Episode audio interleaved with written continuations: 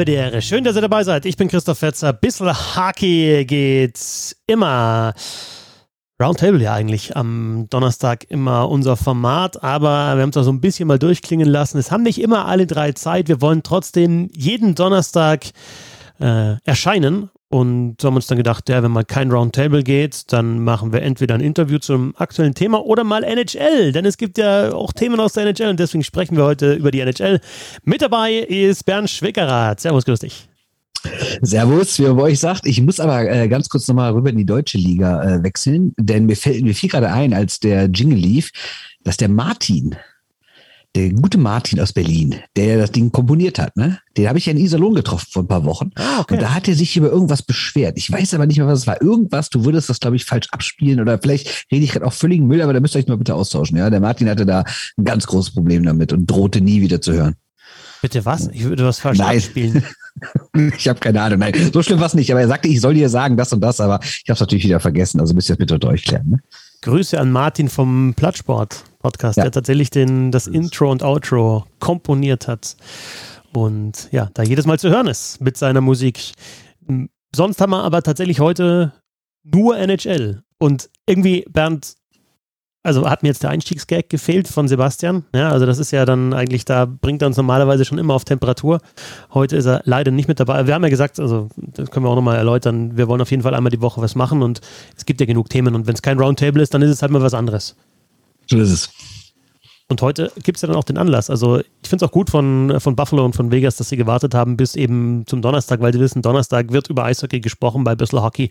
Deswegen machen wir diesen Trade, Trade diesen Blockbuster, machen wir einfach am Donnerstag, damit die Jungs gleich da ein großes Thema haben. Also Jack Eichel hat ein neues Team, ist jetzt ein Golden Knight, wechselt von den Buffalo Sabres zu den Vegas Golden Knights und zwar für Alex Tuck, Peyton Krabs und die einen Erstrunden-Pick und einen Zweitrunden-Pick, beide conditional. Und die Vegas Golden Knights legen noch einen Drittrunden-Pick drauf. Ja, erstmal war ja eigentlich klar, nee, dass. Buffalo das, legt noch einen Drittrunden-Pick äh, genau, äh, Buffalo, Buffalo ja. legt noch einen Drittrunden-Pick drauf, genau. Also mit Eichel geht ein Drittrunden-Pick nach Vegas. So ist es äh, richtig. Ähm, ja, eigentlich war es klar, dass es den, den, den Trade irgendwann mal geben würde und Vegas, Bernd war jetzt eigentlich auch bis zum Schluss, hieß es immer so, der heißeste Kandidat zusammen mit Calgary, fiel da immer noch, die Calgary Flames fielen da immer noch, aber bei Vegas war es ja auch die letzten, in letzter Zeit immer klar, irgendwann werden sie diesen Nummer 1 Center, der ihnen wahrscheinlich noch fehlt in ihrem Lineup, den werden sie wahrscheinlich holen. Und jetzt haben sie ihn mit Check ja, also das war auf jeden Fall klar, weil wenn man mal guckt, wer bisher bei Vegas Nummer eins gespielt hat, das war entweder Carlson, Stevenson oder Howden. Also ja, Carlson hat in dieser äh, berühmten ersten Vegas-Saison 41 Tore geschossen, aber seitdem ist er jetzt auch nicht gerade unbedingt für mich ein Nummer eins Center von dem Stanley Cup-Kandidaten. Deshalb hat das noch gefehlt und äh, wir wissen ja, jetzt mittlerweile Vegas ist nicht lang dabei, aber Vegas ist extrem aggressiv, wen die alle schon verpflichtet haben in den letzten Jahren, sei es ein Pietrangelo, sei es ein Mark Stone, sei es ein Patchy Reddy, also die haben sich ja überhaupt nicht damit zufrieden zufrieden gegeben, was sie da am Anfang hatten, obwohl sie ja mit dem Kader direkt ins Finale gekommen sind. Und äh, wir sind sicherlich nicht die Ersten, die euch das erzählen, aber schon krass, dass Vegas jetzt in den ersten oder anders, gedrückt, äh, anders ausgedrückt, Vegas hat seine kompletten Erstrunden-Picks vertauscht, bis auf die jetzt 21er. Und dann würde man ja eigentlich denken von dem Expansion-Team, das muss sich erstmal so ein Stamm aufbauen von ein paar Prospects, damit man ne, in den nächsten Jahren was nachholen kann. Aber Vegas geht direkt all in. Alles, was sie früh gedraftet haben, geben sie weg, um dafür fertige Spieler zu bekommen. Und irgendwie habe ich Respekt davor, muss ich sagen. Chris Peters hat das nochmal getwittert. Ähm, Nolan Patrick haben sie sich dafür geholt. Also für Cody Glass haben sie Nolan Patrick bekommen. Für Nick Suzuki haben sie Max Pacioretty bekommen. Für Erik Brennström haben sie Mark Stone bekommen. Jetzt ähm, für den 2018er ähm, der erste Pick würde für, für Thomas Tatar getauscht und jetzt eben äh, Peyton Krabs äh, Teil dieses Jack Eichel Trades. Also klar. Ist es vielleicht zu aggressiv? Was denkst du, da jetzt wirklich auf, darauf zu setzen, dass man da eben schon nach wenigen Jahren eben diese etablierte Mannschaft hat und dann auch eben diese Superstars und dann halt die Prospects auch fehlen, also die First-Round-Picks zumindest. Die, da ist ja kein Unterbau jetzt aktuell da. Nee, ich, ich, ich finde es genau richtig, weil wenn man einmal in dieser Liga die Chance hat, oben anzugreifen, dann muss man auch all in gehen, finde ich. Du kannst nicht sagen, ja, wir haben eine ganz gute Mannschaft, aber na klar, andere sind noch deutlich besser, aber zum Glück sind wir irgendwie besser als 20 andere. Was, was bringt dir das 19. zu werden? Was bringt dir das 10. zu werden? Nee, ich finde, wenn du die Chance hast, oben anzugreifen, alles geben, alles investieren, klar wirst du irgendwann drunter leiden und äh, wahrscheinlich ist das in, in, gar nicht so langer Zukunft. Lass die noch mal drei, vier Jahre jetzt oben mitspielen und dann wird es ja vielleicht schon zum ersten Mal so ein bisschen nach unten gehen. Aber äh, ich finde es trotzdem die absolut richtige Entscheidung aktuell. Und für Buffalo eigentlich ja auch alternativlos, nachdem es ja die Diskussionen gab um die Operation. Wir haben das auch schon mal hier besprochen. Jack Eichel hat ja einen Bandscheibenvorfall am Nacken. Es gab da eben ähm, Misstöne, weil Eichel eine andere Operation will, als die Buffalo Sabres das wollten. Ähm, Eichel will sich eine künstliche Bandscheibe einsetzen lassen. Diese Operation hat es noch nie gegeben in der NHL zuvor. Ähm, das andere wäre diese Fusion gewesen, so eine Verblockung, die aber auch die Bewegungsfreiheit einschränken kann. Äh, letzte Saison schon ja, knapp die Hälfte der Regular Season verpasst, Jack Eichel. Und dann halt trotzdem einfach auch diese Komponente, dass man dann nicht genau weiß, was man bekommt. Erstens, weil er eben jetzt erstmal operiert werden muss und das kann drei Monate dauern, vielleicht auch fünf Monate dauern. Und zweitens möchte ich da bitte noch hinzufügen, der hat in seiner ganzen Karriere noch kein einziges Playoff-Spiel bestritten. Also hat zwar fast einen Punkt pro Spiel in der Regular Season, aber ja, kein Playoff-Spiel, weil die Sabres halt die letzten Jahre nie in den Playoffs waren. Ja, ich glaube, es gibt keinen aktuellen Superstar, der so jung ist, der so viele Weltmeisterschaften gespielt hat, ne? wie Jack Eichel.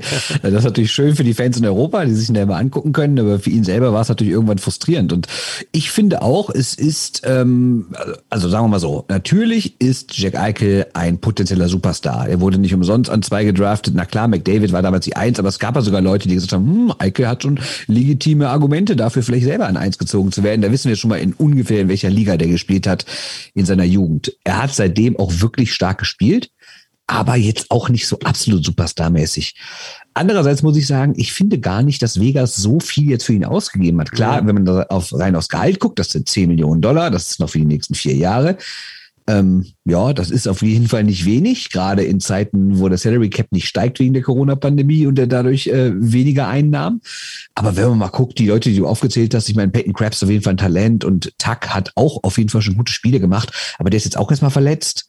Ähm, ja, und dann die beiden, die beiden Picks, weiß auch nicht, was da rauskommt. Ich meine, der eine sei sogar, glaube ich, Lottery Protected, wie es immer so schön heißt. Das heißt, wenn das ein Top 10 Pick wäre, dann würde Buffalo den nicht bekommen. Das heißt, wir reden nicht wieder von einem absoluten Hammer-Pick, nur weil es heißt erste Runde. So gesehen, finde ich, hat Vegas jetzt nicht unbedingt zu viel verscherbelt. Und ich bin ja ohnehin ein Anhänger dieser Theorie, dass immer die Mannschaft den Trade gewinnt, die den besseren Spieler bekommt. Deshalb würde ich sagen, Vegas hat hier nichts falsch gemacht. Mhm. Und dann ist natürlich die Frage, wenn er da mal spielt, mit wem wird er spielen? Das ist dann die, immer die große Kunst, dann auch die Reihe zu finden, die funktioniert. Aber da hat ja Vegas auf äh, Außen zum Beispiel eben mit Stone, mit Pacioretty, mit Smith, mit Marchesso, mit äh, Dadonov zum Beispiel. Äh, ja, echt gute Spieler. Und ich denke, da wird sich dann schon eine Reihe finden für Jack Eichel. Trotzdem ja, ich, ich habe mir nochmal rausgeschrieben, wer die ähm, von den letzten Jahren, wer da an zweite, äh, Position 2 gedraftet äh, wurde und wie viel Playoff-Erfahrung die Spieler jetzt schon haben. Äh, also nach Eichel war es dann Patrick Leine, war dreimal in den Playoffs, dann kam Nolan Patrick, Playoffs in der ersten Saison, Svechnikov war dann äh, Nummer 2 Pick, der hat gleich in den ersten drei Jahren jetzt immer Playoffs gespielt. Capocacco war dann Nummer 2 Pick, der hat ja in dieser Saison 1920 kurz Playoffs gespielt, nämlich diese, ja, diese erste Runde da, drei Partien. Ähm, Quinton Byfield ist dann die Ausnahme, äh, er hat aber, aber auch erst sechs NHL-Spiele gemacht. Also, was ich damit sagen will, ist schon ungewöhnlich, dass du so hoch gedraftet wirst und dann zumindest, also ich meine, das war 2015, dass er gedraftet wurde und seitdem noch kein einziges Playoff-Spiel bestritten hast. Kann einerseits natürlich daran liegen, dass das Team zu schlecht war. Das waren die Buffalo Sabres auf jeden Fall mal. Aber dann liegt es natürlich auch an deren äh, besten Spieler, die Mannschaft da mal annähernd hinzubringen, was er auch nicht geschafft hat. Also das ist bleibt ja, für mich, aber, bleibt für mich aber schon Buffalo ist so scheiße. Ich finde, ja, das ist schon klar. Wenn du den in ein Top-Team wie die Vegas Golden Knights äh, reinpackst, natürlich werden die sich dann für die Playoffs qualifizieren und dann, aber dann ist es zum ersten Mal Playoffs für ihn. Ja? Und das in einem Alter von Mitte 20 schon. Krass, ich gebe dir ja auch nicht, ich, ich gebe dir nicht grundsätzlich Unrecht. Natürlich hat er seinen Einfluss darauf und man kann jetzt nicht sagen, nur, nur weil irgendwie das Team schlecht war, dass er als Superstar des Teams damit gar nichts zu tun hätte. Klar hätte er vielleicht auch besser spielen können, aber ich finde Buffalo hat so eine katastrophale Zeit aktuell, oder eigentlich seit zehn Jahren sind die nicht in die Playoffs gekommen und sind irgendwie im 45. Rebuild seitdem. Äh, da würde ich ihm jetzt vielleicht nicht die Hauptschuld geben. Machst du nicht, weiß ich, aber ich würde jetzt auch nicht, ja, das ist mir einfach zu viel, weil, mein Gott, Buffalo sind die schlecht. Und äh, reden wir mal über Buffalo. Wie siehst du den Trade aus deren Sicht? Also bei Buffalo werde ich ehrlich gesagt nicht schlau, weil die die letzten Jahre ja immer auch hohe Picks hatten und es aber nicht geschafft haben, da, also ich denke, in der Zeit, äh, so wie, wie die Sabres jetzt die Möglichkeit hatten, sich eben immer durch hohe Picks eine Mannschaft zusammenzustellen, da musst du es doch auch mal in die Playoffs schaffen. Also da, da hieß es ja dann auch so Spieler wie zum Beispiel Rasmus Dahlin, natürlich absoluter kommender Superstar. Dann, äh, wie heißt der Kollege Casey Middlestad? Ja, hieß es auch am Anfang, ja, da wird eine Granate. Olofsson hat Künftige Bremerhaven damals. Äh, äh, Olofsson hat eine gute Rookie-Saison gespielt.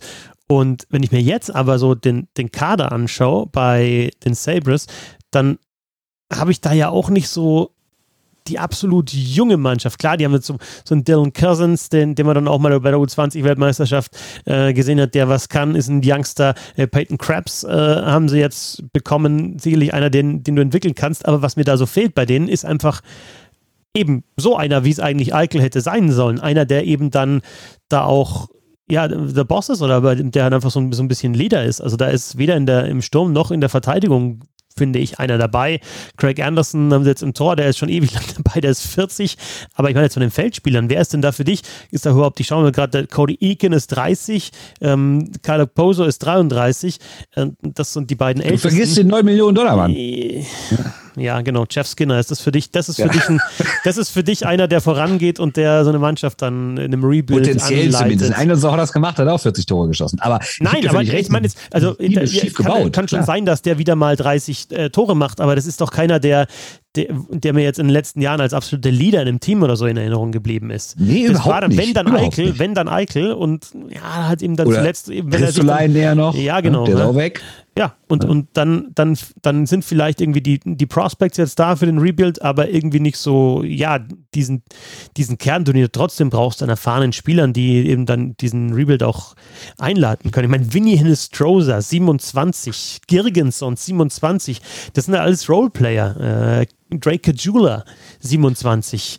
Äh, da, ja, jetzt Tuck, vielleicht ist es, ja, für Tuck ist es eigentlich, finde ich, ganz schön kacke, muss man ganz fett gesagt. Ja, absolut. Weil absolut. der hat mir eigentlich immer massiv äh, gefallen eigentlich bei den Golden Knights. Ähm, jetzt natürlich nicht so einer, der vielleicht ähm, First Line Minutes gespielt hat, aber immer so, ja, Top 6 war da eigentlich schon und irgendwie finde ich auch so äh, ganz gute Kombination aus guten Händen und, und Power mit seinen ja, über 1,90 und 100 Kilo. Aber ja, da, für den ist jetzt erstmal vorbei oder vielleicht auch komplett vorbei, dass er da mal eine Chance hat auf den Stanley Cup, weil bei den Sabres, glaube ich, wird es so ein bisschen dauern, bis die wieder so weit sind. Ich denke auch, aber Power ist ein sehr, sehr guter Übergang. Ich habe mir gerade eben äh, die Pressekonferenz von Kevin Adams, dem GM, angesehen.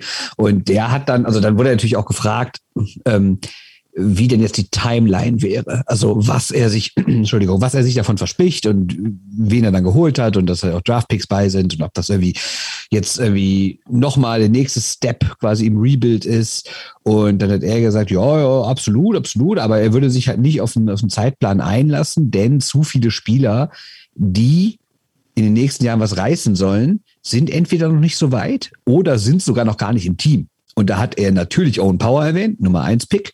2021 äh, und er hat auch namentlich JJ Peterka erwähnt, dass das halt auch so Leute sind, die jetzt bald erst kommen. Und dann würde es ja schon Leute geben, die sagen, ach, hol die doch schon mal hoch, gib denen doch schon mal die ersten NHL-Minuten, aber die wollen die halt behutsam ranführen. Und deswegen können wir davon ausgehen, dass ähm, das auf jeden Fall noch ein paar Jahre dauert. Wie gesagt, er hat keine Zeit gesagt, aber zwei, drei, vier, zwei ist eher wenig, drei, vier, fünf eher, bis es dann mal so andersweise in die Playoffs gehen kann, weil wir dürfen noch nicht vergessen, in was für einer Division die spielen. Mit den beiden Top-Teams aus Florida, mit Toronto, mit Boston, mit den eventuell irgendwann mal besser werdenden Senators, mit Montreal, die zwar aktuell schlecht sind, aber immerhin letztes Jahr im Finale waren, mit Detroit, die jetzt besser werden. Also es ist natürlich auch eine harte Division. Deshalb äh, wird es, glaube ich, schwierig, irgendwie für Buffalo was Gutes in den nächsten Jahren vorherzusagen. Und das spielt dann wiederum mit Alex Tuck rein, der jetzt zwei, drei Jahre bei dem Team war, wo du denkst, ja, vielleicht werden sie dieses Jahr Meister. Und jetzt aber im Team, ich sage, nee, die werden dieses Jahr nicht Meister. So ein Kack, Alex Tuck, kann man dann nur sagen. Ähm, Peterk hast du angesprochen, über die Deutschen in der NHL und in der AHL werden wir später auch nochmal quatschen. Das machen wir jedes Mal so, wenn wir über die NHL sprechen, also speziell über die NHL. Aber es hat sich ja auch in der NHL äh, Moment, ich wollte noch eine ja. Sache zu Buffalo sagen. Ja. Was ich ein bisschen komisch finde, ist, das ist ja auch gerade die Debatte, warum haben die den, den, also den Vegas Golden Knights denn nicht angeboten, einen Teil des Gehalts von Eichel nach wie vor zu zahlen? Weil dann hätten sie wahrscheinlich mehr bekommen. Jetzt ist aber das Problem, also Adams hat eben bei der, bei der, bei der, bei der PK gesagt, er hätte diverse Anrufe von anderen Managern bekommen und die hätten dann immer als erste Grundvoraussetzung gesagt, hey, ihr müsst aber ein bisschen von dem Gehalt behalten, weil wir sind ganz oben dran am Cap. Und dann hat er direkt gesagt, ja, war das Gespräch beendet. Das war, stand überhaupt nicht zur Debatte. Und das fand ich ein bisschen strange, weil die haben ja aktuell noch richtig, richtig viel Geld da. Gerade dadurch, dass Eichel jetzt weg ist. Aber, weil das natürlich auch nicht vergessen darf, man kann in der NHL nicht sowas machen, wie jetzt zum Beispiel, wir übernehmen für das erste Jahr die Hälfte des Gehaltes, sondern wenn du sagst, wir lassen einen Teil des Gehalts bei uns, also natürlich nicht das konkrete ausgezahlte Gehalt, das zahlt schon Vegas, es geht nur darum, was für den Salary Cap gilt. Ja. Ähm, das kann man aber nicht sagen, ich mache das für ein Jahr, sondern der Vertrag geht noch vier Jahre. Und das heißt, wenn du einmal sagst, ich übernehme einen Teil davon, dann gilt das für die kompletten vier Jahre. Und das war ihnen wahrscheinlich zu lang. Genau, das ist dann vielleicht so ein bisschen das Problem an den langen Verträgen. Andererseits finde ich, und das denke ich immer wieder, ich glaube, die, die haben da, also verstanden haben sie es wahrscheinlich schon, aber sie nehmen es zu selten her, dass sie einfach Cap Space ja, als, als als, als Handelsware auch anbieten. Ja. Ne? Einfach sagen, okay, wir haben da noch, das könnten, könnten wir uns noch ein bisschen, könnten wir euch noch ein bisschen äh, abnehmen, weil wir haben da noch ein bisschen Cap Space. Was, was kriegt ihr, was gibt ihr noch dazu? Habt ihr noch einen Spieler, habt ihr noch einen Pick? Äh, habt ihr vielleicht eben so einen, eben, wie ich jetzt angesprochen habe, so Ende 20, der eben so ein Rebuild auch anleiten kann. Und das, das fehlt mir tatsächlich in den Trades auch immer mal wieder. Du hast dann irgendwie so Retained Salary, ähm, das wird dann mal so hin und her geschoben und dann übernehmen die einen so ein bisschen was. Was war das damals in dem, äh, in dem Lucic-Trade? War das da auch mit dabei, oder? Zwischen, ähm, zwischen Calgary und Edmonton. Mit Neil, oder was? Ja, genau, Lucic, Neil, da war doch. Gibt es immer mal wieder, aber nicht so als, ich sage jetzt mal, also ich habe immer so einen Eindruck, wir die, die sagen, die, wir kriegen den schlechteren Spiele, Spieler, sagen, okay, dann kriegen wir vielleicht noch ein bisschen Capspace mit dazu, indem ihr Gehalt übernimmt. Aber es ist nie so, dass, es, dass jemand sagt, okay, wir nehmen, übernehmen Gehalt oder Capspace und ihr gebt uns noch was dazu. Also ihr gebt uns noch, noch, noch einen Pick dazu oder einen Spieler. Also fällt mir zumindest bei den meisten Trades nicht auf. Ja, was es natürlich schon mal gibt, dass man quasi einen schlechten Vertrag los wird und einem dann noch einen Spieler oben drauf gibt dafür. Das ist ja quasi das. Aber dann verliert man natürlich auch komplett den Spieler. Das ist so ein bisschen was anderes. Ne? Ja. Wir haben ja letzte Woche im Roundtable recht ausführlich über äh, Carl Beach gesprochen, über den sexuellen Missbrauch bei den Chicago Blackhawks. Wenn ihr den Roundtable noch nicht gehört habt, dann tut das gerne muss auch mal da in dem Fall sagen, ich finde das nämlich cool, dass, dass das Thema eben dann so angenommen wird und auch gehört wird, weil ich mir da schon gedacht habe, okay, das ist jetzt echt natürlich schwere Kost, ganz klar, aber wir müssen es halt auch machen. Das ist kein lustiges Thema, was wir sonst immer oft haben im Roundtable. Es geht einfach auch nicht konkret um Sport, aber es ist tatsächlich auch Thema, das Gott sei Dank die Leute auch interessiert und ähm, da wollen sie informiert sein und äh, der, der Podcast ist äh, so oft downgeloadet worden in der ersten Woche wie keiner davor. Also auch nicht nach äh, Platz 4 bei der Weltmeisterschaft oder bei unseren Top 100 und das finde ich dann auch ganz gut und das finde ich auch ja, bemerkenswert jetzt auch an dem Hörerkreis hier von dem Podcast, dass sich eben die Leute auch für diese Themen interessieren und dafür Dankeschön. Es ist aber, Bernd, jetzt seitdem natürlich eine Menge passiert und es war, also mir war es klar, dass eben noch mehr passieren wird, dass dann so stückchenweise eben sich natürlich die Verantwortlichen von damals äußern, auch die Spieler, die möglicherweise was davon wussten, dass Kyle Beach von Videocoach Brad Aldridge damals bei den Chicago Blackhawks sexuell missbraucht wurde. Ich finde weiterhin, dass weder die Teams, also jetzt in dem Fall die Winnipeg Jets mit Kevin Sheldale Joel Cranwell ist nicht mehr Trainer der Florida Panthers, da ist es ein bisschen anders. Also, aber zumindest weder die Winnipeg Jets in der Führungsebene noch vor allem die NHL mit Gary Batman, noch die NHL PA mit Don Fair da so ein gutes Bild abgeben. Und da haben wir jetzt, glaube ich, dann schon alle Parteien angesprochen, die da mit dabei sind. Und jetzt irgendwie, für mich wirkt es so, als versuchen sie zu retten, was nicht mehr zu retten ist. Ja, für mich wirkt es vor allen Dingen so, als ging es nur darum, irgendwie wirtschaftlichen Schaden äh, fernzuhalten. Ja. Also die ganz große Frage wäre, wie reagiert Gary Batman? Was wusste er? Äh, wie hat er damals reagiert? Was, was, was, was wird er heute zu diversen Themen sagen? Und er hat dann ja eine Pressekonferenz gegeben, zusammen mit seinem Vize Bill Daly. Und am Anfang hat er so ein Statement verlesen und das fand ich sogar gar nicht schlecht. Er hat nämlich da das Opfer, also Kai Beach, in den Vordergrund äh, quasi genommen und hat sich entschuldigt und hat gesagt, wie schlimm das ist und dass er Hilfe anbietet, dass er mit ihm sprechen will, was ja mittlerweile auch geschehen oder, oder, oder er hatte, glaube ich, damals sogar schon mit ihm geschossen, äh, gesprochen. Ähm, das war okay. Und dann fing die Fragerunde an von den Journalistinnen und Journalisten. Und dann hätte, glaube ich, alles falsch gemacht, was man falsch machen konnte. Er war völlig empathielos. Er hat gewirkt wie ein kühler, berechnender Anwalt, dem es überhaupt null um die Person geht, dem es null irgendwie darum geht, was da geschehen ist, der überhaupt keine Aufklärung will, der keine Veränderung will, der einfach nur quasi das zusammenhält für seine stinkreichen äh, Teambesitzer. Und das ist wahrscheinlich auch genau das, was er hatte, aber das ist natürlich in der Situation das Falsche, was du machen kannst. Ja, aber wenn du sagst, er hat gewirkt wie ein kühler, berechnender Anwalt, dann liegt das wahrscheinlich daran, dass er eben genau dieser kühle, berechnende Anwalt ist und dann gibt es natürlich dann, klar, auch völlig zu Recht von, von den Journalistinnen und Journalisten vor Ort die Kritik daran. Und was ich sehr, sehr gut fand, war ähm, das Statement von Tara Sloan ähm, bei Hometown, Hometown ja. Hockey, als sie da wirklich so knapp zwei Minuten dann auch nicht nur als Journalistin, schon, sondern auch als, als Fan des Sports und auch des Eishockeys gesprochen hat. Und ich habe mir da ähm, einen Satz gemerkt. Ich habe jetzt nicht, also ich habe mir kurz mal das ganze Statement raus oder habe überlegt, ob man einen Teil von dem Statement hier auch nochmal wiedergeben sollte. Aber ich finde den Satz, I've seen a league that has followed and not led, finde ich ganz gut. Ja, und das, das ist Exakt für mich, das, ja. das ist für mich so das große Problem. Immer, also sie hat dann auch Black Lives Matter angesprochen, dann äh, Logan Mayu war auch ein Thema, jetzt eben Kyle Beach, also immer wenn es gegen ähm, also wenn es Rassismus gibt, äh, Frauenfeindlichkeit, äh, sexuellen Missbrauch, dann muss das erstmal aufgedeckt werden und dann hat man so einen Eindruck, okay, dann ah, merkt die Liga, okay, da müssen wir jetzt auch was machen. Das wirkt jetzt nicht gut und ah, wie, wie können wir da unsere Marke wieder reinwaschen? Ich sage es mal so deutlich.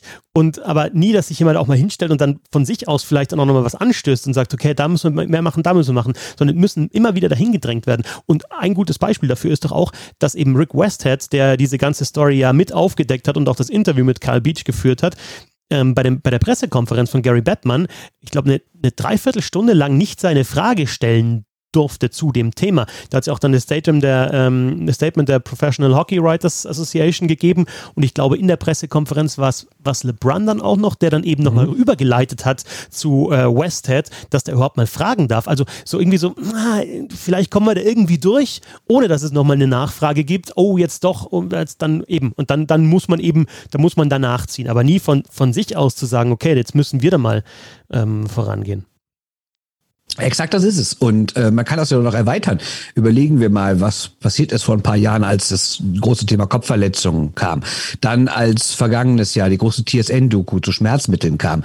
Dann wie richtig gesagt hast, Black Lives Matter während der Bubble Playoffs, wo in der NBA ja alles gebrannt hat, diverse Spiele abgesagt wurde, in der NHL sich da irgendwie drei Leute hingekniet haben.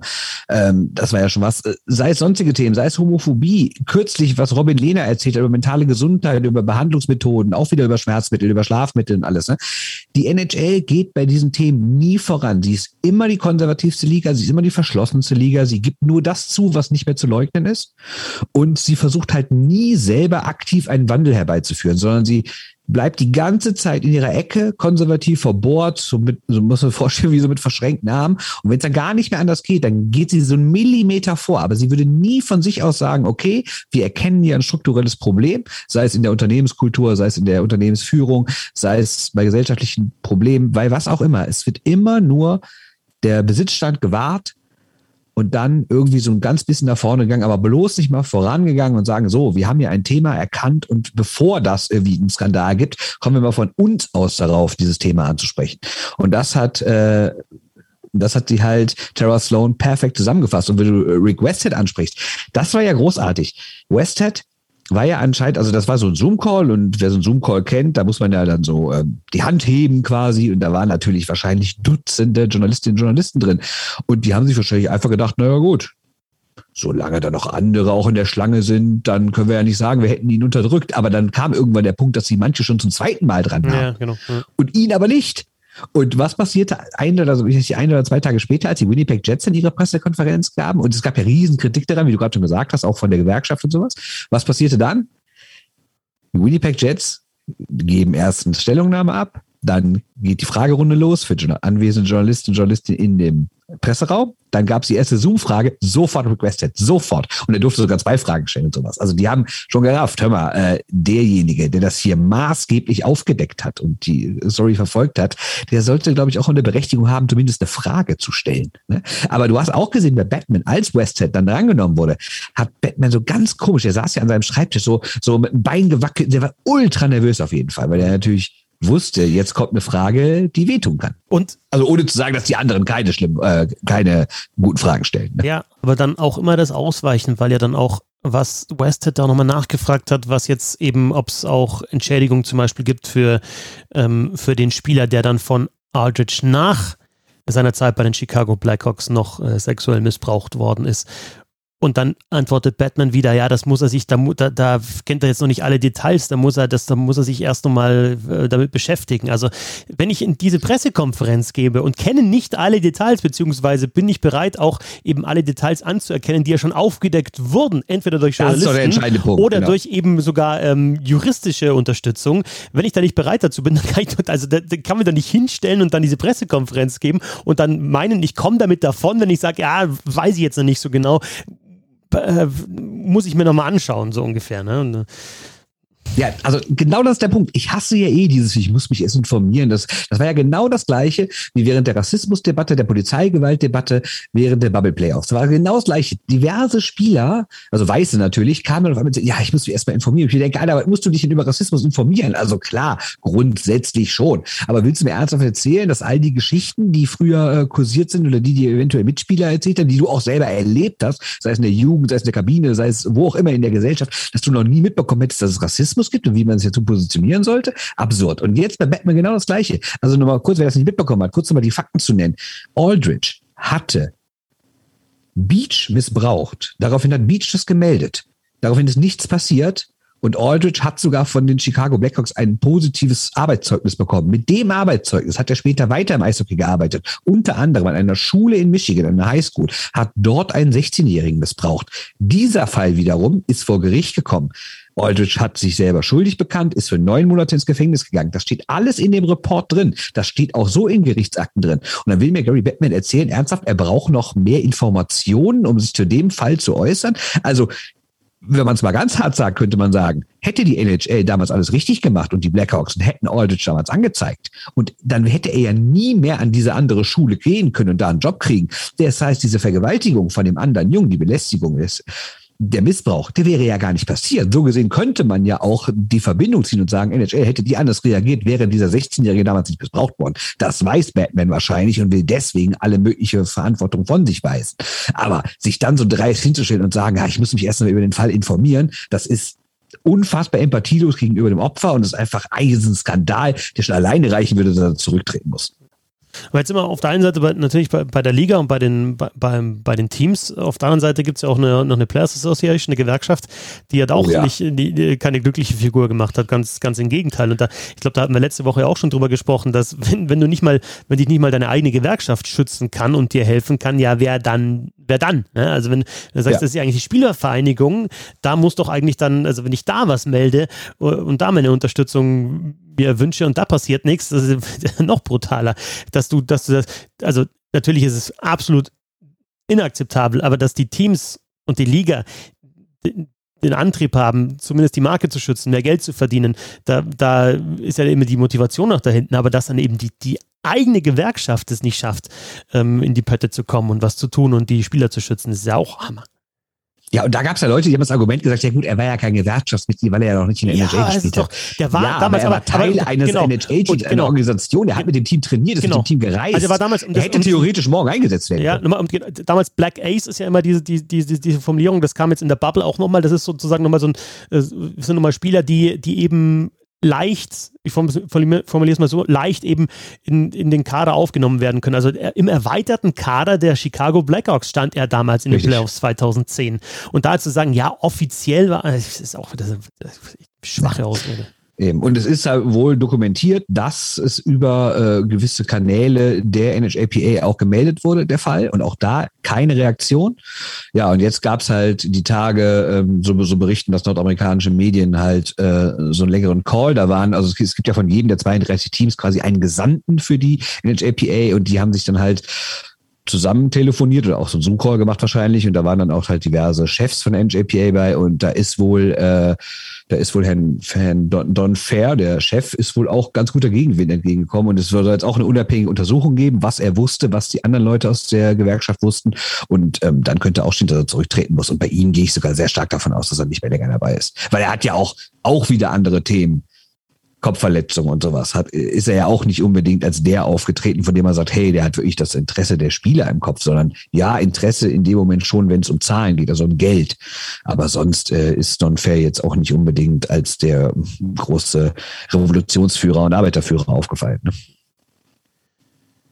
Ich habe es ja schon angekündigt, wir wollen immer, wenn wir über die NHL sprechen. Das muss ich nochmal unterbrechen. Ja. Es gibt noch einen Punkt von der PK, sorry, ich muss es nochmal machen. Das war ja, also um nochmal auf Gary Batman zurückzukommen, das war ja auch großartig. Ihr erinnert euch an den Fall von Akim Aliu, ja? Ja, ja. Der ja auch Bill Peters, den damaligen Trainer in Calgary, hat er ja, also es kam ja raus, dass er rassistische Beleidigung benutzt haben soll und, und ähm, Aliu ist Schwarzer und er soll auch von ihm beleidigt worden sein, schon in der Zeit mit dem Farmteam. Und Aliu hat da, es soll ja auch eine Untersuchung davon geben. Und jetzt sagt, danach sind Batman und äh, Daly auch befragt worden. Und die sagen dann da in dieser PK, nö, nö, das Thema ist geklärt, die Untersuchung ist ja abgeschlossen. Also nach dem Motto, hey, wir arbeiten doch hier alles total souverän ab, es bleibt doch nie mehr irgendwas übrig, wenn wir irgendwie was machen, alles cool. Ja, und die PK ist eine halbe Stunde vorbei. Da war es, glaube ich, auch wieder Rick Westhead oder so. Und twittert erstmal, ja gut, gerade hat sich der, der Anwalt von Akima Liu bei mir gemeldet, die wissen nichts davon. Also, es ist ein Desaster, wirklich.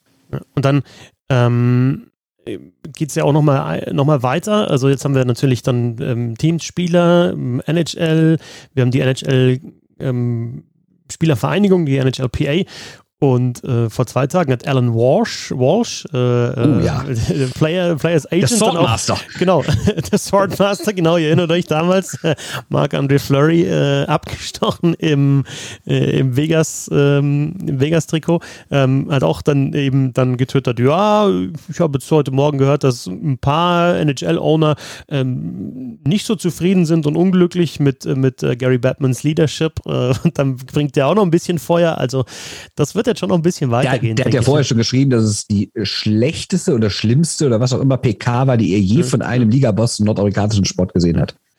Ähm, change in the NHL and culture only changes from the top. I, I think even the, the owners realize it's time for a change in the NHL and culture only changes from the top down. It is time to Fire Batman. Twittert einfach mal so ein, äh, ein Agent äh, und ja, und, und, und schaltet sich da auch nochmal in die Geschichte mit ein. So ist es. Wir haben ja gesagt, ähm, dass wir immer, wenn wir über die NHL sprechen, auch über die deutschen Spieler äh, sprechen, um mal zu schauen, wie sie sich so machen. Und ich meine, dieses Mal kommen wir eh nicht drum rum. Ähm, ja, einerseits, weil ein Deutscher die, die Scorerliste anführt mit Leon Dreiseitel, äh, 20 Punkte in neun Spielen, ist ganz ordentlich. Ein bisschen über zwei Punkte pro Spiel okay. ist, ist ganz okay. Kann man lassen, ja. Aber natürlich auch Moritz Seider, Rookie des Jahres, äh, Rookie Monat. des Monats. Bleiben Sie locker, bleiben Sie locker, Herr Fetzer. Verteidiger des Jahres, Norris Trophy und MVP. Nee, Rookie des Monats, Oktober natürlich. Ähm, um UNO-Generalsekretär Moritz Seider. Ähm, um das mal einzuordnen, ähm, so äh, in den letzten drei, also seit dieser, ähm, also ich habe bei Elite Prospect geschaut, seit äh, Rookie des Monats vergeben wird und auch äh, aufgezeichnet wird bei Elite Prospects, hat äh, wie viele deutsche Rookies des Monats gegeben? Was denkst du? Äh, Stützler hat aber letztes Jahr Stützler ne? jetzt im Februar, genau, und dann gibt es ja. sogar noch einen, der es auch geschafft hat, Marco Sturm, November 1997. Ja. Also um das mal, um das mal so in, in, ins Verhältnis zu rücken, klar, Dreiseitel hat ja jetzt nicht so die überragende Rookie-Saison gespielt, deswegen ist er da nicht mit dabei, aber das ist natürlich was, was ganz, ganz selten passiert, dass ein deutscher Rookie des Monats wird. Ein paar Zahlen zu Moritz Seider im Oktober, neun Spiele, acht Assists, 22,5 Minuten Eiszeit pro Partie, fast, also 22, 26. Über drei Minuten Eiszeit im Überzahl pro Spiel. Also das mit den Assists, mit der Eiszeit und Eiszeit im Powerplay, alles Bestwert unter Rookies. Und spielt mal schnell erstes Powerplay bei den Detroit äh, Red Wings. Ja, also überragender Start in die, in die Saison. Und wir haben ja letztes Mal so kurz angerissen, ja, die ersten zwei Punkte von Moritz Seider, da war einmal halt hinter dem eigenen Tor irgendwie an der Scheibe und einmal hat er bei einer ablaufenden Unterzahl das Ding einfach rausgeknallt und Pertusi hat sich äh, dann die Scheibe geholt und hat sie reingehauen. Aber wenn du jetzt siehst, dass der, ja, dass du halt einfach mal von der blauen Linie schlänzt und, und, und Suter fälscht dann ab wie gegen Florida oder dass er eben von dieser Position zentral an der blauen Linie in Überzahl nach rechts legt, für den One-Timer nach links legt für den One-Timer. Also das sind dann schon, ich sag jetzt mal, wirkliche Assists und direkte Zuspiele auf Tore. Äh, ja, bockstark. Ja, ich, ich muss dir natürlich recht geben, das ist wirklich ein sehr, sehr starker Start. Ich finde aber auch, er ist nicht so herausragend, wie man jetzt denken könnte, weil er halt jetzt Rookie des Monats war. Ich habe gerade extra mal seine 5 gegen 5 Daten rausgesucht, hatte zwei Assists für 5 gegen 5 in neun Spielen. Ja, ja, aber weil er Powerplay spielt. Der spielt als 20-jähriger Verteidiger erste Powerplay-Formation. Natürlich jetzt bei keinem Top-Team, aber das finde ich schon Wahnsinn. Und er, ich will ja auch 0,0 sagen, dass er irgendwie schlecht spielt. Ja, Überhaupt nicht. Ja, ja. Er, er, er, spielt wirklich stark. Er hat auch gute Defensivaktionen. Also er läuft Leute ab. Mit seinem langen Schläger ist er gut dabei. Er macht auch gute Aufbauaktionen. Ne? So dieser eine Headfake, den er da gemacht hat, wo zwei Leute fast hingefallen sind und sowas. Also er macht schon wirklich echt starke Sachen. Ähm, aber man darf halt auch nicht vergessen, so, sei es jetzt so Corsi, sei es Tordifferenz, sei es, äh, sei es Expected Goals, ist alles negativ. Ne? Also es ist nicht so, als würde er jetzt aufs Eis gehen und die komplette Liga dominieren. So ist es nicht. Aber ich finde auch, er ist überraschend gut und äh, wird, glaube ich, auch genau für diese Rolle wollten sie ihn auch. Und deswegen war es für ihn wahrscheinlich ein totales Glück, dass er letztes Jahr nochmal in Schweden spielen konnte und er es nicht so sich über so ein drittes Pärchen äh, über, über so eine dritte Pärchenrolle da irgendwie nach hoch spielen musste, sondern er ist jetzt in die NHL gekommen, wo er echt einen richtig weiten Schritt ist. Äh, mein Gott, er einen richtigen Schritt weiter ist, so rum wollte ich sagen und äh, ist absolut bereit, äh, da diese Abwehr anzuführen. Und das macht er auch wirklich großartig. Ich sage nur trotzdem locker bleiben. Das ist jetzt noch nicht, also ich würde ihn jetzt noch nicht äh, irgendwie als Weltklasse bezeichnen oder er ist jetzt einer der besten Verteidiger der Liga. Da ist er noch ein gutes, gutes Stück von weg. Nein, natürlich nicht. Und äh, bei den ganzen Statistiken, die du genannt hast, muss man auch immer, und also, also er würde auch in einem keinem sehr guten Team erstes Powerplay spielen. Er spielt halt auch in einem schlechten Team mit den Detroit Red Wings. Das wirkt sich dann einerseits auf seine Statistiken insgesamt aus, also jetzt mal vom Scoring abgesehen, dass es nicht so besonders gut ist. Und andererseits hat er dann natürlich auch Vorteile dadurch, dass er eben mehr Minuten bekommt und ähm, im ersten Paar spielt und eben auch im ersten Powerplay spielt und da auch zeigen kann, was er drauf hat. Und weil du gerade diesen Headfake angesprochen hast. Also das finde ich tatsächlich noch faszinierender als eben die Punkte, die er gemacht hat dass ja, er diese, diese Ruhe, eben diese Coolness, auch sein, ja, sein Hockey-Sense, auch seine Physis, teilweise, wenn er ein Tor verteidigt oder mal einen Check fährt, dass er das tatsächlich auch eben aufs NHL-Niveau gehoben hat und mitgenommen hat. Das war ja so ein bisschen auch das Fragezeichen, finde ich. Klar, ja, DL gut, ja, Nationalmannschaft, ja, bei der Weltmeisterschaft auch nicht gegen die allerbesten. Ja, Schweden schon super und jetzt halt NHL. Wow, 2019 war die WM noch echt gut besetzt. Ja, ne? ja, war auch schon der beste deutsche Verteidiger, ne? Ja. Bratislava, ne? Ja, aber trotzdem, NHL ist noch was anderes und äh, da dann trotzdem ja, eben das mitzunehmen und da auch das eben zu zeigen. Und das war auch das, was ähm, kürzlich war ja Toni Söderholm in der Eishockey-Show im Interview und das hat er ja auch gesagt, dass er eben eben findet, dass der, dass, wenn du denkst, okay, jetzt ist der, jetzt gibt es keine Schritte mehr, die er so schnell gehen kann, dann macht er halt den nächsten. Und ähm, hat er da auch über, über eben die Fähigkeit gesprochen, wie, wie er eben das Tempo auch kontrollieren kann. Also das ist schon richtig gut. Und um, um trotzdem noch zu den Zahlen zu kommen, ne, ähm, äh, also das ist ein neuer Franchise-Rekord gewesen bei den Red Wings. Äh, acht Assists in den ersten neun Spielen als eben ähm, als Rookie-Verteidiger. Lidström hatte äh, sieben Punkte in den ersten neun Spielen. Ähm, und der letzte Red Wings-Rookie mit mindestens acht Assists in einem Monat war Pavel Datsjuk im Januar 2002. Acht Schön. Assists wie Seider, aber nicht in neun Spielen, sondern in 13 Spielen. Also das ist 20 Jahre her und das ist ein Hall of Famer. Ähm, das ist schon echt geil. Und auch Rookie des Monats wirst du als Verteidiger nicht so einfach. Habe ich mir auch nochmal rausgeschrieben. In den letzten zehn Jahren, Verteidiger in den letzten zehn Jahren, die Rookie des Monats waren Quinn Hughes, Kale McCarr, Rasmus Dalin, Zach Wierenski, John Klingberg, Jake Muzzin. Das ist die Liste. Und eben jetzt Moritz Seider. Ist jetzt auch nicht so schlecht, äh, die Gesellschaft. Nee, es ist ganz okay, würde ich sagen. nee, ernsthaft, also er spielt wirklich stark, aber ja, ich habe zwei Spiele ehrlich gesagt nur komplett gesehen. Da fand ich ihn gut. Ich habe aber irgendwie nicht so, nicht so nach dem Motto, er kommt aufs Eis und äh, dominiert alles. Ne? welcher 20-jährige Verteidiger kommt in, die, in der NHL aufs Eis und dominiert alles? Das ist ja eh schon, ich finde, ich, ja, okay, genau, gut, genau, ja. That's the list, so ungefähr. Ich, ja, ja, also, ist so, es ist ja oft auch tatsächlich so und auch bei den Reddings so, dass sie so, so, junge Spieler noch überhaupt nicht in die Liga bringen ja, und sagen, okay, ihr bleibt noch ein bisschen in der AHL, wir warten noch, bis ihr da reinkommt. Aber in dem Fall ist es dann, dann, dann müssen sie ja auch darauf vertrauen, dass er das eben auch stemmen kann und das schafft er bis jetzt. Ja, super. Wie gesagt, ich will gar nicht so tun, als würde ich ihn nicht gut finden. Alles gut. nee, Quatsch. Ich verstehe schon. Nee, ich verstehe dein, dein Einwand natürlich auch. Also damit ist äh, seiner zweitbester deutscher Scorer in der NHL aktuell. Ähm, ja, müssen wir uns über äh, Tim Stützle ein bisschen Sorgen machen, denn natürlich in der ersten Saison groß gefeiert. Ja, auch mal Rookie des Monats gewesen, äh, super gescored, neun Spiele jetzt, fünf Assists, kein einziges Tor. Und das, obwohl doch die Senators nochmal besser geworden sind in der Saison, ist es so, ja, der, der Sophomore Slum, schwierige zweite Saison, mm, ist auf jeden Fall nicht so unbeschwert und nicht so gut, vor allem beim Scoring wie in der ersten Saison. Ja, aber ich finde, das gilt für das ganze Team, ne? dass die halt nicht so unbeschwert sind, weil vergangene Saison waren sie halt so, ja, äh, so die ganz Jungen, die einfach mal ein bisschen machen können und dann noch in, dann, dann noch ohne Zuschauer und dann in dieser in dieser kanadischen Division und sowas und alles war aufregend, alles war schnell und irgendwie, das waren sie ja auch nicht so richtig gut. Oder sagen wir so, alle haben gesagt, die werden die schlechtesten sein, dafür haben sie sich ganz gut gehalten. Jetzt äh, sind sie aktuell Vorletzter im Osten, haben drei Siege nach neun Spielen, aber sind natürlich auch wieder in der anderen Gruppe, die wir eben schon mal mit Buffalo angesprochen haben. Wenn du halt jetzt ständig spielst gegen Florida, gegen Tampa, gegen Boston, gegen Toronto und sowas, also dann ist es natürlich auch was anderes. Trotzdem, ähm, ich finde, Schütze hat auch ein bisschen Pech. Klar, der hat noch kein Tor gemacht, hat aber jetzt auch schon elfmal aufs Tor geschossen, äh, hat rein von Expected Goals und so, äh, hätte er auf jeden Fall schon mal eins machen können und hat auch sonst ganz gute Werte. Ähm, ja, es läuft noch nicht so ganz rund und man sieht aktuell auch nicht mehr diese, diese, diese ganzen Highlight-Videos, die man ja von ihm in den letzten Jahren dann alle zwei Sekunden gesehen hat. Er hat einen richtig starken Move gehabt. Ich habe ein Spiel gegen Toronto, wenn mich nicht alles täuscht. Ähm, aber ja, ich finde genauso wenig, wie man bei Seider jetzt völlig ausrasten muss, dass er der Beste ist, muss man bei Schützler ausrasten, dass er, dass er gar nichts kann. Also ich finde, beides ist so ein bisschen in der Mitte. Klar ist Seider aktuell erfolgreicher als Schützler, aber ist schon in Ordnung und wird auch irgendwie, glaube ich, bald kommen, das erste Tor. Mit Maß und Mitte von Bernd. Mit alles Ausgleich heute. Ja, nicht schlecht, ja, Wahnsinn. Ja, braucht man, braucht man.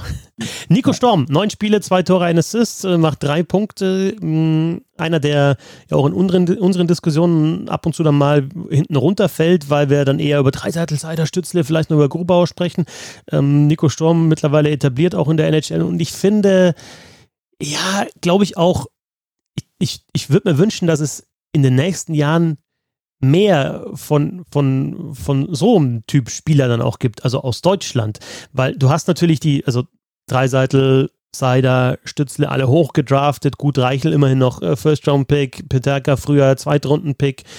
Aber jetzt so Spieler wie jetzt Sturm, der gar nicht gedraftet wurde, die vielleicht irgendwie auch mal später gedraftet wurden und sich dann doch durchsetzen in der Liga, gibt's und hat es auch in den letzten Jahren aus Deutschland nicht so viele gegeben. Och, doch, so mit Rieder und Kühnacke und so. Ja, okay, gab es ja schon. Aber aktuell sehe ich da keinen, der, der eben. Nee, das stimmt, die sind genau, alle weg, klar. Ja, genau. Dann, und ja, also das ist halt dann so ein bisschen dann auch das, was für die ja, die, die Breite dann auch sorgt bei den deutschen Spielern in der Liga. Spitze ist super, ja, also wirklich gut und jetzt auch auf allen Positionen. Grubauer, äh, Seider, Dreiseitel, Stützle, nehmen wir Peterka und Reichel dann potenziell noch mit dazu. Das ist dann Wahnsinn, aber es ist halt dann nicht mal ein Block, weil der zweite Verteidiger noch fehlt. Mal schauen, was dann Gawanke irgendwann macht, aber weißt, was ich meine. Da, also mhm. Andere Nationen haben halt dann nochmal so 10 bis 15. Du sagst, okay, das sind jetzt keine, die, die sind jetzt nicht in, in Highlight-Videos, die führen jetzt keine Scorerliste an, die äh, sind jetzt nicht das kommende Verteidiger-Talent schlechthin, aber die spielen halt damit auf dem Niveau und, und, und äh, reißen ihre 15 Minuten runter. Das fehlt jetzt aus deutscher Sicht. Und deswegen sind es halt auch nur noch vier Feldspieler und insgesamt sechs, die, die in der NHL sind. Ja, und er spielt natürlich auch eine wichtige Rolle, dass er genau wie du sagst, so kein, kein Starspieler aus den ersten Reihen, aber ein sehr, sehr wichtiger Mann. Und wenn man auch seine Werte anguckt, sind auch fast alle positiv. Er hat jetzt auch immerhin mal schon zwei Tore gemacht. Und ich finde, er kriegt aktuell, zumindest die Daten, die ich immer Natural Stat Trick sah, jetzt auch nicht so die Riesenunterstützung, was das Scoring von seinen Kollegen angeht. Er stand aktuell bei fünf gegen fünf bei drei Toren auf dem Eis, zwei davon hat er selbst gemacht. Also da könnte vielleicht von den anderen auch noch ein bisschen mehr kommen, aber ja, ich gucke Nico Sturm gern zu. Es ist auch immer, ja, immer Energie drin, sag ich mal. Philipp Grubauer jetzt in einem schlechteren Team natürlich, nicht mehr bei, den, äh, bei einem Stanley Cup-Anwärter, sondern eben bei, bei dem Neuling, bei den Seattle Kraken. Acht Starts, drei Siege, unter 90% Save Percentage. Thomas Greis, fünf Starts, drei davon gewonnen, 90,5% die Save Percentage. Ja, bei, bei, bei Grubauer merkt man da in den Statistiken, dass, dass es natürlich hilft, ein gutes Team vor sich zu haben oder ein sehr gutes Team wie in den letzten Jahren. Da das hübscht dann die Statistiken vielleicht auch so ein bisschen auf und jetzt in den letzten Jahren dann tatsächlich mal sogar äh, Vesna Trophy äh, Finalkandidat, sage ich mal, oder vielleicht sogar Vesna Trophy Kana äh, Kandidat zwischendrin. Und ja, bis jetzt noch keine richtig guten Leistungen äh, oder keine richtig guten Statistiken, sagen wir es mal so.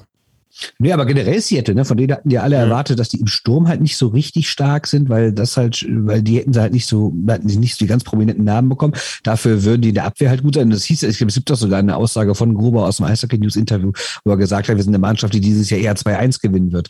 Wenn man mal guckt, nach zehn Spielen 33 Gegentore, das sieht nicht nach 2-1 aus, ehrlich gesagt. Und häufiger mal vier, fünf, sechs Gegentore und sowas, was nicht heißt, dass Gruber die alle schuld ist, wäre ja Schwachsinn. Und ähm, ich habe auch schon anderthalb Spiele von ihm gesehen, wo er wirklich gut war.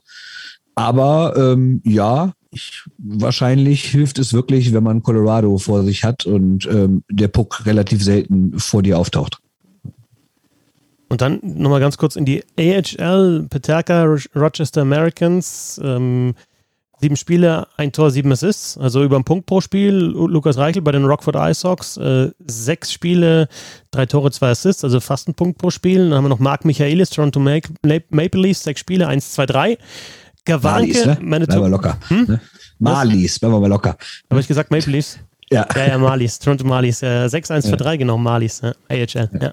Äh, Leon Gawanke, Manitoba Moose, sieben Spiele, 1, 2, 3 und Dominik Bock noch, Chicago Bulls, äh, vier Spiele, ein Assist bis jetzt. Tatsächlich, also Peterka, Reichel, das, was ich gesehen habe, ähm, deutet darauf hin, dass sie jetzt auch mal im Laufe der Saison in der NHL auftauchen werden. Und was ich auch ähm, wichtig finde fürs deutsche Eishockey ist, dass, dass man mit Leon Gawanke noch einen rechtschießenden Verteidiger hat, der dann möglicherweise dann, wenn Deutschland in Bestbesetzung aufläuft beim Turnier, hinter Moritz Seider sogar irgendwie im zweiten Paar spielt auf der rechten Seite. Und das ist dann ja, das ist schon was Besonderes.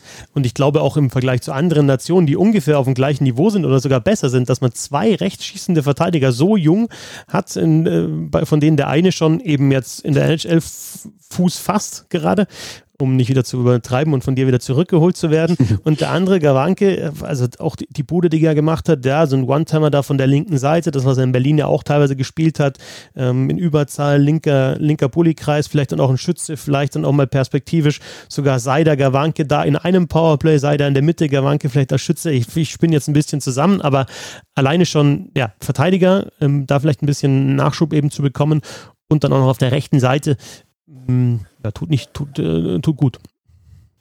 Ja, und Holz saß ja noch auch noch, ne? Also hast genau, du noch ja, einen ja.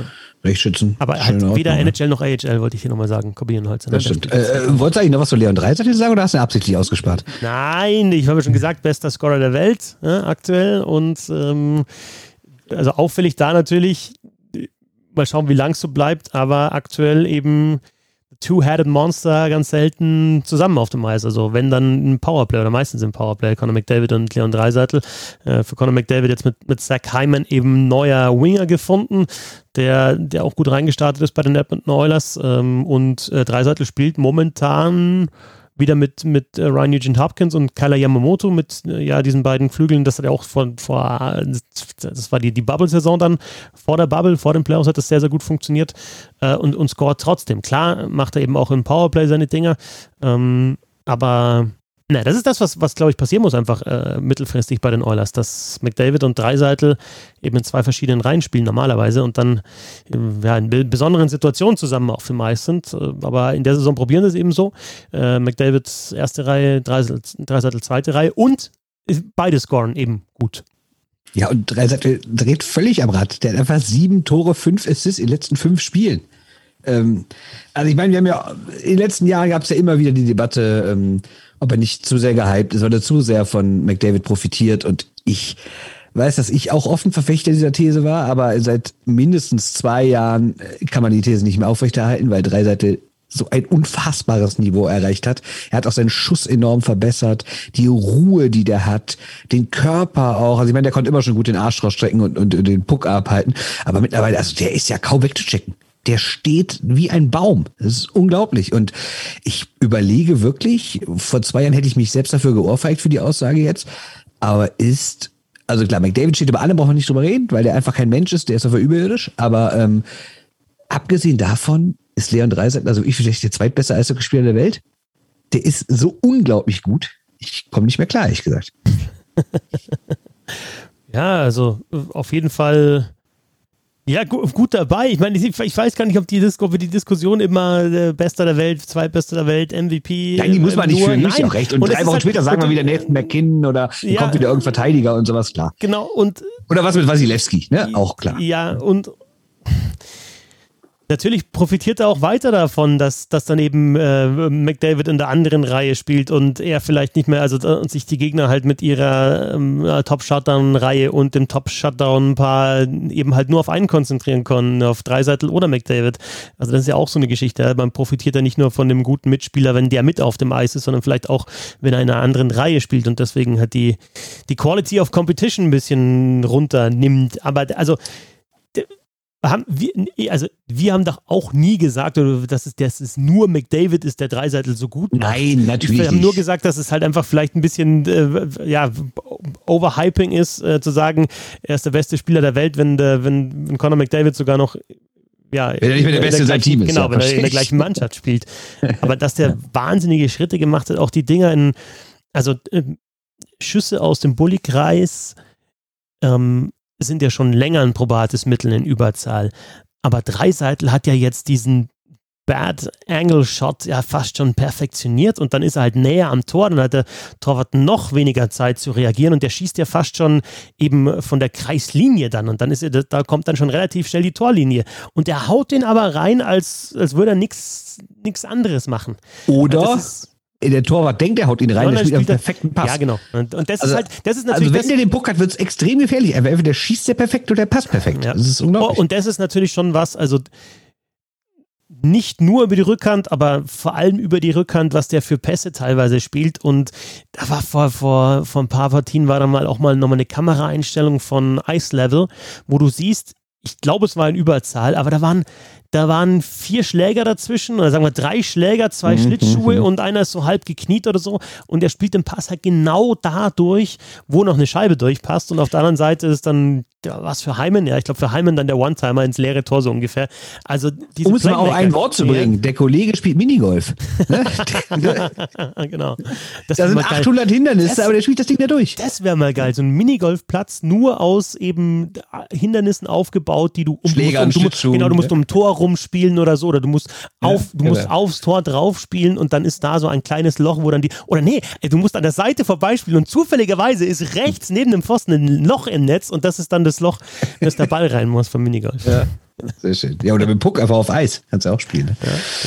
Ja, ja. Und dann sagen wir so, wenn du dich nicht auf die Debatte einlassen willst, aber der zweitbeste Spieler der Welt ist, dann können wir uns damit darauf einigen, er ist der, der ist der unterbezahlteste Spieler der Welt. Sagen wir es so. Ich habe mir vorher gerade äh, auch nochmal, das ist auch ganz witzig, die, äh, du kannst ja da auch die, ähm, ähm, bei Cap Friendly kannst du ja die, ähm, gibt es so ein paar Tools und die finde ich ganz witzig. Da kannst du zum Beispiel eben ähm, Cost per Point kannst du eingeben. Ja, das, das ist schon ne? ganz geil. Und dann kannst du sogar sagen, okay, du nimmst die Rookies, glaube ich, nicht mit dabei. Ähm, und dann ist da, ja, ähm, da ist dann Dreiseitel äh, auf jeden Fall. Ähm, schauen wir mal bei den Edmonton Oilers mal jetzt mal spaßeshalber. Es gibt sogar Cost per Shot. Ja, genau. Das ist auch großartig. Ja, aber das Liegt aktuell gerade. Äh, Adam Fox kostet 37.000 Dollar pro Schuss. Mhm. Sehr schön. Ja, aber wenn du es umrechnest, was du halt für ein Scoring bekommst für den äh, Capit und ähm, wenn du denkst, okay, vor ein paar Jahren war dann vielleicht sogar die Diskussion, ist der überbezahlt? Nee, das ist natürlich massiv unterbezahlt jetzt auch im Vergleich, also was das allein das Scoring anbelangt, im Vergleich zu anderen in der Liga. Ja, und was halt jetzt für Verträge verteilt werden. Ja, schön.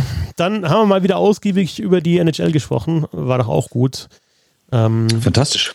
Nochmal jeden Donnerstag oder am Freitag habt ihr dann das Ding im Podcatcher, kommt eine Folge Bissl Hockey. Was haben wir nächste Woche? Nächste Woche sind wir schon vor der vom Deutschland Cup und ähm, Olympia-Quali. Also das ist ja auch wieder ein sehr besonderes Wochenende. Also ich glaube, es gehen uns die Themen nicht unbedingt aus. Wir hoffen, dass es positive Themen nicht bleiben, aber werden. Und ja, hoffen natürlich dann, dass auch äh, wieder ein Anfangsgag mit dazukommt, ab und zu von Sebastian. Das stimmt. Ja. Aber wir nächste Woche mal gucken, ne? weil ich bin ja dann in Krefeld, bist du, du bist auch bei der Olympia-Quali, ne? Genau, ich bin in Füssen, aber vielleicht können wir dann aus Füssen und Krefeld was machen. Ja, das wäre perfekt. Ja, genau. Der Sebastian irgendwo dazwischen, zwischen Füssen und Krefeld. Zwischen ja. Füssen und Krefeld passt immer noch ein Böhm. Sehr schön. Also, dann, äh, wenn ihr diese ganze Geschichte hier ab und zu muss ich mal wieder darauf hinweisen, ähm, ähm, Crowdfunding gibt es, beziehungsweise äh, es gibt Abos. Es gibt ähm, Stehplatz-Abos, ähm, Dauerkarten-Abos, es gibt äh, alles HörerInnen-Abos bei Steady. www.steady.de slash bisselhockey, da könnt ihr äh, diese ganze Geschichte unterstützen. Und ansonsten sagen wir danke fürs Zuhören und dann eben bis zum nächsten Mal. Bernd Schwickerath auf Twitter at b-schwickerath. Vielen Dank daher. Ich danke. Und ich bin Christoph Fetzer auf Twitter at Fetzi6. Bissl Hockey gibt es auch auf Twitter und Instagram. Und ja, wünschen euch ein schönes Eishockey-Wochenende und bis bald. Tschö.